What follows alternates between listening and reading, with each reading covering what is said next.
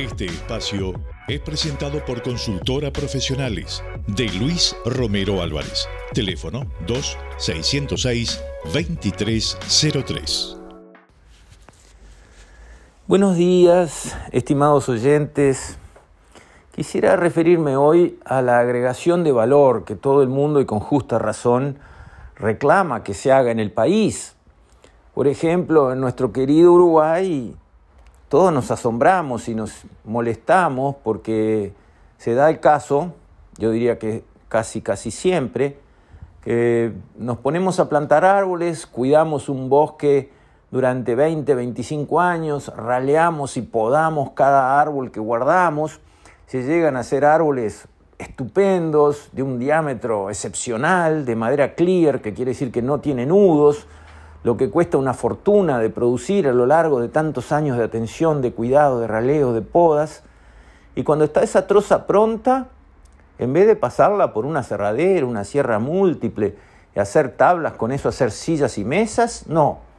Mandamos la troza entera hasta Vietnam o hasta China, donde hacen justamente eso, la pasan por unas máquinas y con esas tablitas hacen sillas, mesas, por ejemplo, las ponen adentro de una caja y las mandan a los supermercados de Alemania o de Brasil, Argentina o de Uruguay.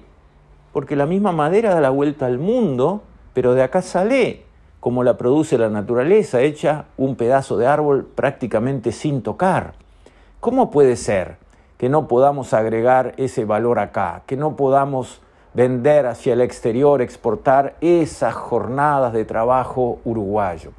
Y como digo con la madera, lo digo también con eh, los frigoríficos, estamos vendiendo la carne con poco valor agregado, en cortes, en vez de venderla como churrascos en una bandejita para las aerolíneas, y vendemos la soja en grano en vez de venderla en aceite, y la leche la exportamos como leche en polvo, que es la manera más bruta de exportar, la pasamos por una máquina que no la toca prácticamente nadie, le sacamos el agua y el polvo que queda lo metemos en una bolsa y lo mandamos al fin del mundo para que le vuelvan a poner agua del otro lado. Entonces, falta agregar valor, es evidente. A un país le interesa agregar valor, le sirve, genera jornales que pagan otros en el mundo, es jornales de buena calidad. Entonces, ¿qué nos pasa? ¿Por qué teniendo materias primas buenas, nobles y producidas muy competitivamente en nuestro campo, enseguida nos quedamos cortos en la capacidad de agregarle valor, de agregarle jornales uruguayos para que los paguen otros en el mundo, que es exactamente lo que queremos y precisamos. Bueno, hay un combo de factores que actúa. El primero es el tipo de cambio. Obviamente, si tenemos un tipo de cambio atrasado, quiere decir que todo lo que se paga acá en el Uruguay en pesos, en dólares, resulta muy caro internacionalmente, los exportadores están con problemas y simplemente lo que se puede hacer es agarrar la materia prima como la produce la naturaleza y mandarla rápidamente hacia afuera, porque de esa manera se gana algo. Si le empezamos a agregar costos uruguayos caros en dólares por efecto de atraso cambiario, el sistema se cae. Un punto, atraso cambiario. Segundo punto, agregación de valor quiere decir energía. Siempre hay energía en los procesos. Hay electricidad, agua y gasoil. Si tenemos energía y gasoil carísimos, Cuanto más energía le agregamos porque más valor agregamos, menos competitivos nos volvemos. Segundo problema, costo de la energía. Pero después hay otro problema que es difícil de presentar y de discutir, de analizar y de resolver, que es el tema de las relaciones laborales.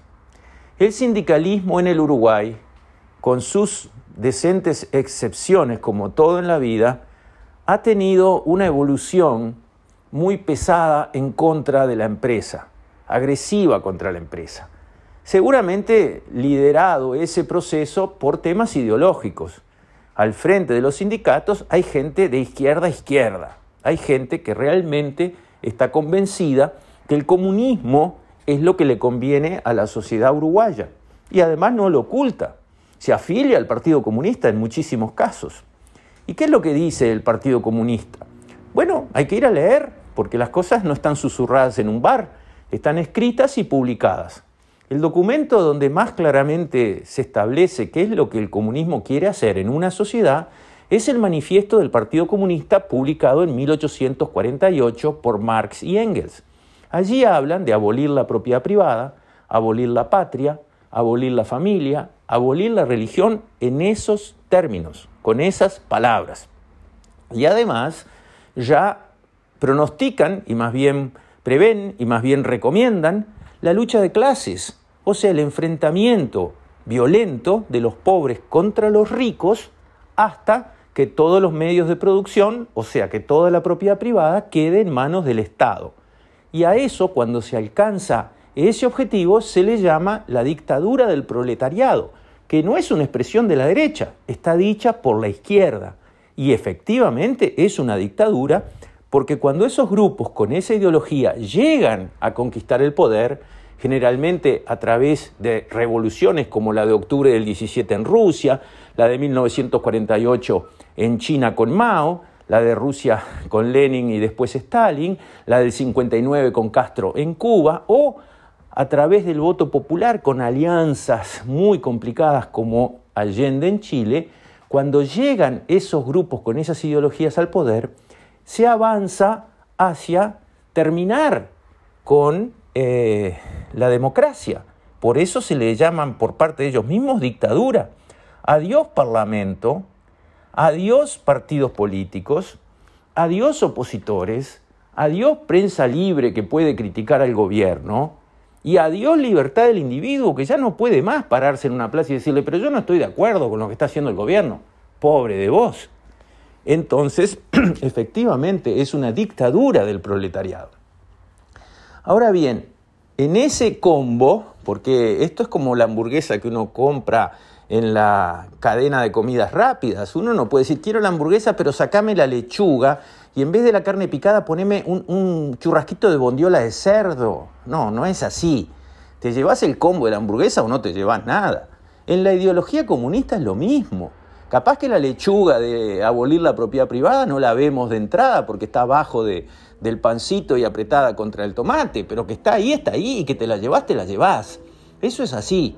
Entonces, ese combo ideológico lleva a una actitud agresiva contra el capital, contra la empresa, contra el empresario, que va mucho más allá de mejorar las relaciones laborales, mejorar el salario, mejorar las condiciones de trabajo. No, hay otra jugada, hay otra agenda atrás, que se traduce en un sindicalismo que no es nuevo esto que digo, y no es solo en Uruguay que ha pasado, un sindicalismo agresivo, pesado contra la empresa, que realmente está jugando en contra de la empresa desde adentro de la empresa. Y yo digo, señor trabajador, acompáñeme en esta reflexión.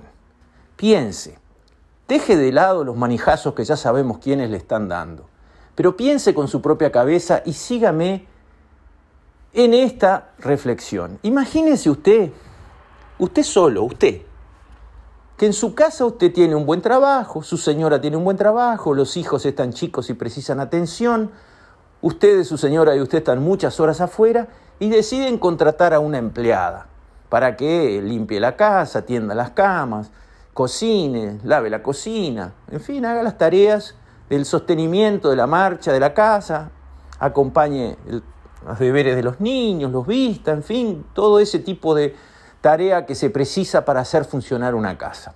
Usted entrevista a una cantidad de candidatas para ese trabajo, les muestra lo que tienen que hacer, les muestra el lugar de trabajo, les muestra lo que está dispuesto a, pagar, lo que puede pagar por ese servicio y finalmente contrata una que acepta las condiciones de trabajo, acepta el salario que usted le ofrece y empieza a trabajar.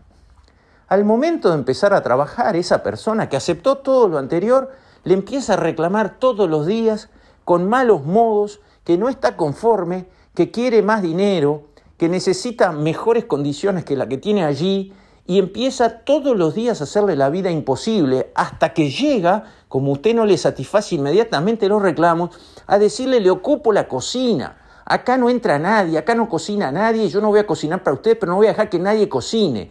Y también voy a ocupar la heladera, que no voy a dejar abrirla por nadie, así que se arregla lo mío o esto queda bloqueado. Dígame, ¿qué haría usted con su empleada, que se ha transformado en una bruja, que le amarga la vida, le complica la vida, y no solo no le da lo que se comprometieron de darle con su trabajo, sino que además es tóxica, adentro de su familia por la situación que genera y que incomoda a todos los miembros de su familia. Dígame usted, señor trabajador, piense con su propia cabeza, ¿qué hace usted con la bruja? ¿La despide? ¿La saca vendiendo boletines o me equivoco? Lo más rápido que pueda salir de su casa, mejor, le pague el despido que le tiene que pagar. Bueno, ¿sabe lo que pasa, señor trabajador? En la empresa, la bruja es usted. Usted está actuando como la bruja en su casa. Usted está atacando a la empresa, está incomodando, no para nunca de reclamar, no aporta una idea por la positiva, no aporta una mejora de la productividad, no aporta eh, sanas relaciones laborales, reclama siempre, ocupa, hace un piquete, presiona a sus gerentes, maltrata, aunque sea verbalmente o, o con los gestos, a su patrón. Usted es la bruja en la empresa. Usted, su sindicato, sus compañeros actuando así. ¿Y qué le parece que está pensando en hacer el dueño de la empresa? Lo mismo que haría usted en su casa con la bruja, sacárselos de encima. ¿Y sabe qué? Le voy a contar una cosa por si no se dio cuenta. Los empresarios lo están haciendo.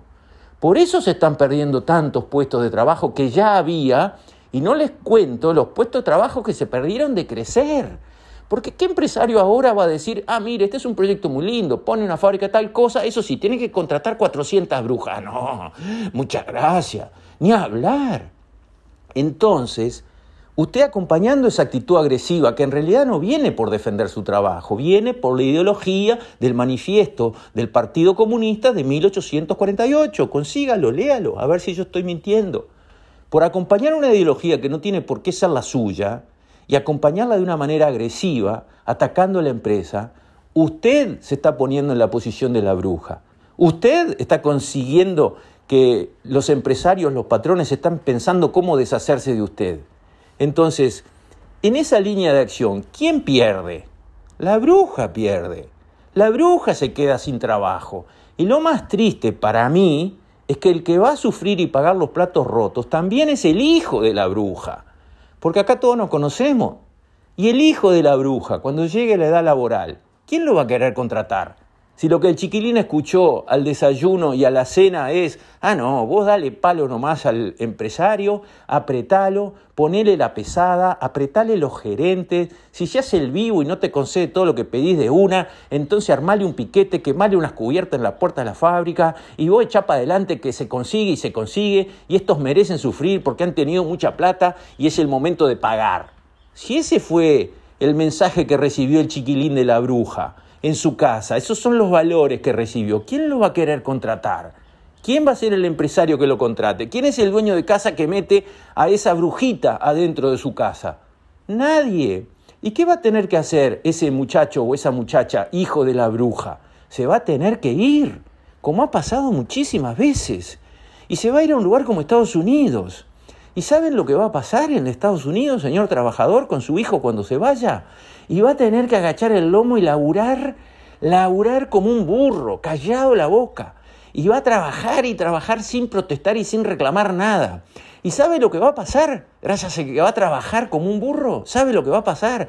Va a progresar y le va a ir muy bien y rápidamente va a hacerse un nivel de vida, una calidad de vida como usted nunca tuvo como bruja acá en el Uruguay. ¿Pero por qué? Porque se puso a laburar por la positiva, a favor de la empresa, callado la boca, sin molestar, aportando ideas. Y progresó y progresó y progresó. Y como cada uno de los trabajadores hace lo mismo, ¿qué pasa? El país progresa, en vez de quedar estancado como el nuestro porque son demasiadas las brujas que están molestando a las empresas. Eso es lo que está pasando de por qué no agregamos valor. Ustedes saben quién es el segundo país del mundo en exportación de productos del agro en plata, no en toneladas. ¿Quién es? Holanda.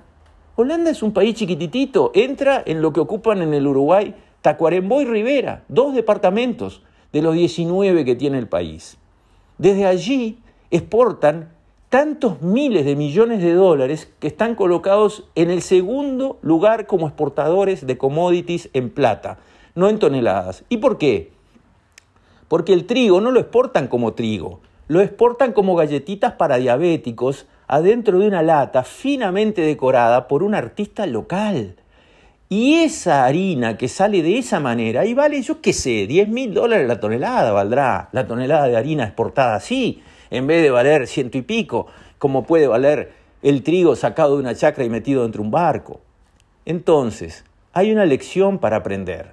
Precisamos, precisamos, para ser un mejor país, para que todos acá adentro vivamos mejor, los ricos y los pobres, precisamos abandonar la actitud de la bruja. Eso no sirve más, nos hace daño a todos, pero al que más le hace daño es a la propia bruja y a su hijo. Con esto, estimados oyentes, me despido. Hasta mañana, si Dios quiere.